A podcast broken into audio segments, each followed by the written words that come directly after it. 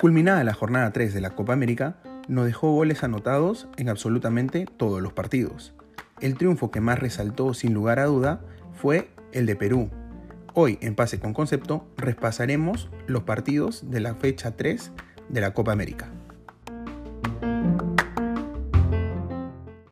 Venezuela consiguió un agónico empate ante Ecuador. Venezuela y Ecuador se repartieron los puntos en el Estadio Olímpico Nilton Santos. Un gol de Ronald Hernández a los 91 minutos siguió en Río de Janeiro un nuevo empate, este por 2 a 2, de Venezuela en tres partidos jugados en la Copa América, y estropeó de paso los planes de recuperación de Ecuador, que de seis puntos posibles apenas rescató uno. Venezuela llegó limitada por el brote de la COVID-19 y la lesión confirmada de una de sus estrellas, Yángel Herrera, que muestra ya una enfermería con una docena de jugadores que bien podrían conformar un buen equipo titular. Ecuador, mucho más fresca tras haber tenido una jornada de descanso, salió a asediar la portería rival. Alrededor del arco se atrincheró Venezuela, que volvió a salir con cinco defensas y poco orden táctico en un equipo muy mermado y casi improvisado para esta Copa América. Los jugadores de Venezuela esperaron sus posibilidades al contraataque, pero no fueron capaces de encontrar un ritmo necesario en la primera parte. Tampoco Ecuador, que buscó de todas las maneras posibles, se mostró capaz de encontrar huecos en la defensa venezolana y cuando le inquietaron sus rivales mostraron fragilidad para replegarse. Ecuador se reencontró con el gol al minuto 38, cuando Pervis Estupiñán lanzó una falta lejana que mostró las debilidades de una defensa venezolana improvisada y varias veces reconstruida por las lesiones y la COVID-19.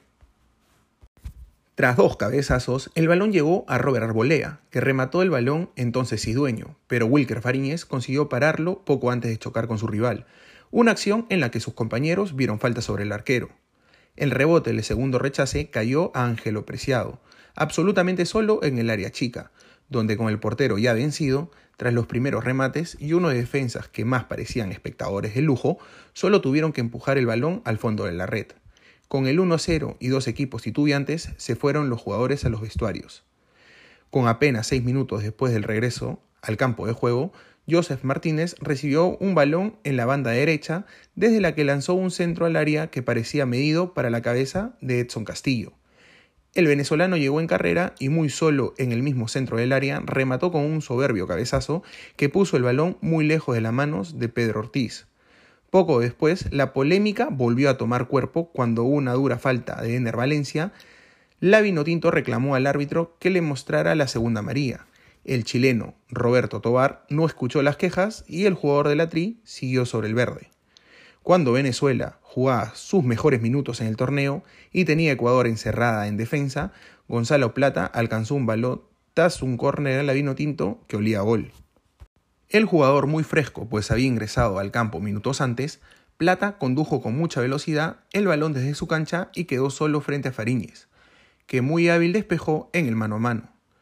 El balón le cayó a Cristian Novoa, también recién ingresado a la cancha y que había seguido de cerca la carrera de su compañero, quien hizo el segundo remate. Sin embargo, Fariñez de nuevo despejó, pero el esférico le cayó a Plata a unos pasos de la línea de gol para anotar el segundo del partido ya celebrando los ecuatorianos la victoria, cuando José Peseiro movió su banquillo para introducir el equipo más ofensivo de Venezuela en esta Copa América.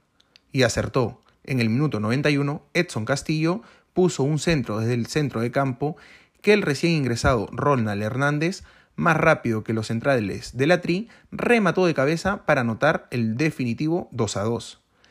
Ecuador se lanzaría en busca del gol de la victoria, pero de nuevo Fariñez se vistió de superhéroe para cerrar el resultado.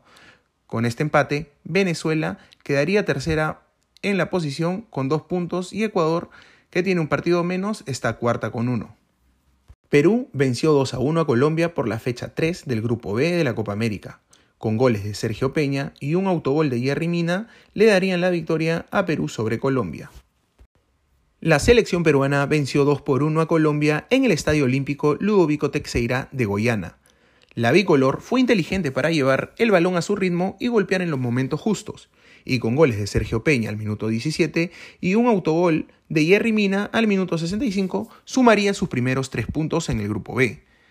El equipo de Ricardo Gareca tomó la ventaja en el primer tiempo con una anotación de Sergio Peña, mientras que los colombianos igualarían provisionalmente con un tanto de penal del delantero Miguel Borja.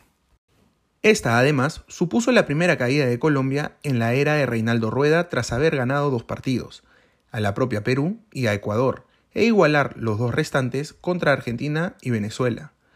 La selección peruana trató de imponer condiciones en el principio del partido, impulsada por el trabajo de Renato Tapia y de Yosimar Yotun en el centro del campo, e incomodó a un rival que, como en partidos anteriores, mostró muchas dudas en defensa.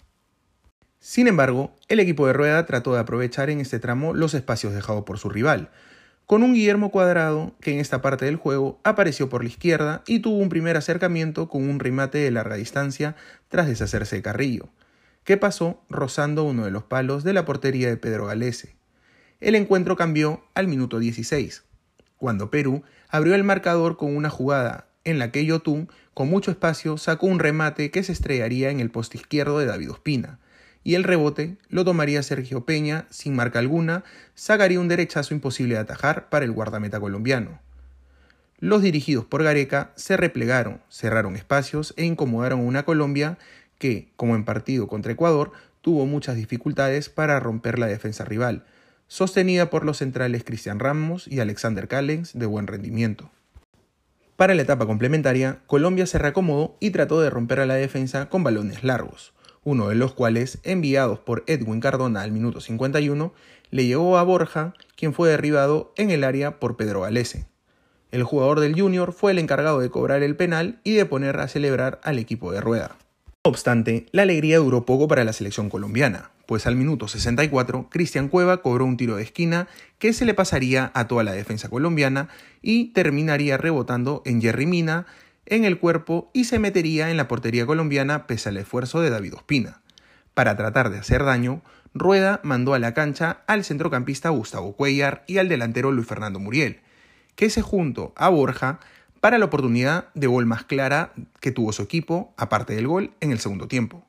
Mientras tanto, Perú trató de aprovechar el contexto del partido para hacer daño por la derecha, zona por la cual el lateral Aldo Corso y el extremo Carrillo hicieron daño a expensas de William Tecillo y Davison Sánchez.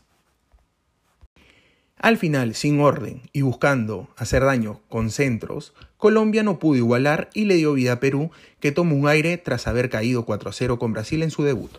La selección chilena igualó 1-1 frente a Uruguay por la tercera jornada de la fase de grupos de la Copa América. Luis Suárez impidió que Uruguay llegara a su quinto partido sin gol, y la Celeste consiguió un empate 1-1 ante Chile para cosechar su primer punto en la Copa América. Un golazo de Edu Vargas dio a la Roja la ventaja a los 26 minutos. Suárez aprovechó un balón peinado y un saque de esquina para firmar la igualdad a los 67. Chile dilapidó la ventaja, pero aseguró su clasificación, llegó a los 5 puntos, con los que se ubicó provisionalmente en el primer puesto del Grupo A la Celeste comenzó buscando el gol que se le había negado en los cuatro partidos anteriores. El arquero chileno Claudio Bravo debió intervenir en un par de ocasiones durante los primeros 10 minutos, ambas ante remates de Georgian Arrascaeta. Luego llegó la estupenda jugada del gol chileno. Vargas jugó una pared con Ben Berenton, ingresó por el vértice del área y casi sin ángulo de tiro definió con un derechazo cruzado al segundo poste que venció a Fernando Muslera. Tras el gol, Chile se dio algo de iniciativa, pero Uruguay perdió incluso más claridad en el medio campo, desde donde pocas veces pudo habilitar con ventajas a sus delanteros Luis Suárez o a Edison Cavani.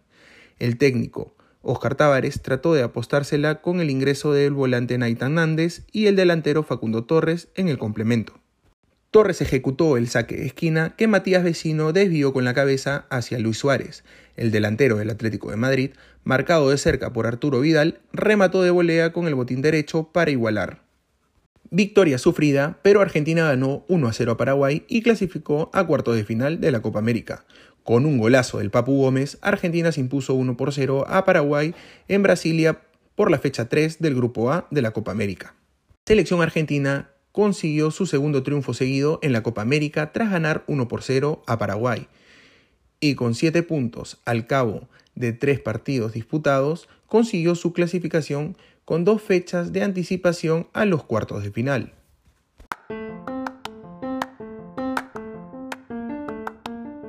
La maniobra partió de un engaño al mediocentro Adrián Cubas por parte de Messi, que hoy igualó al ya retirado Javier Macherano en el récord de más partidos oficiales con la selección, 147.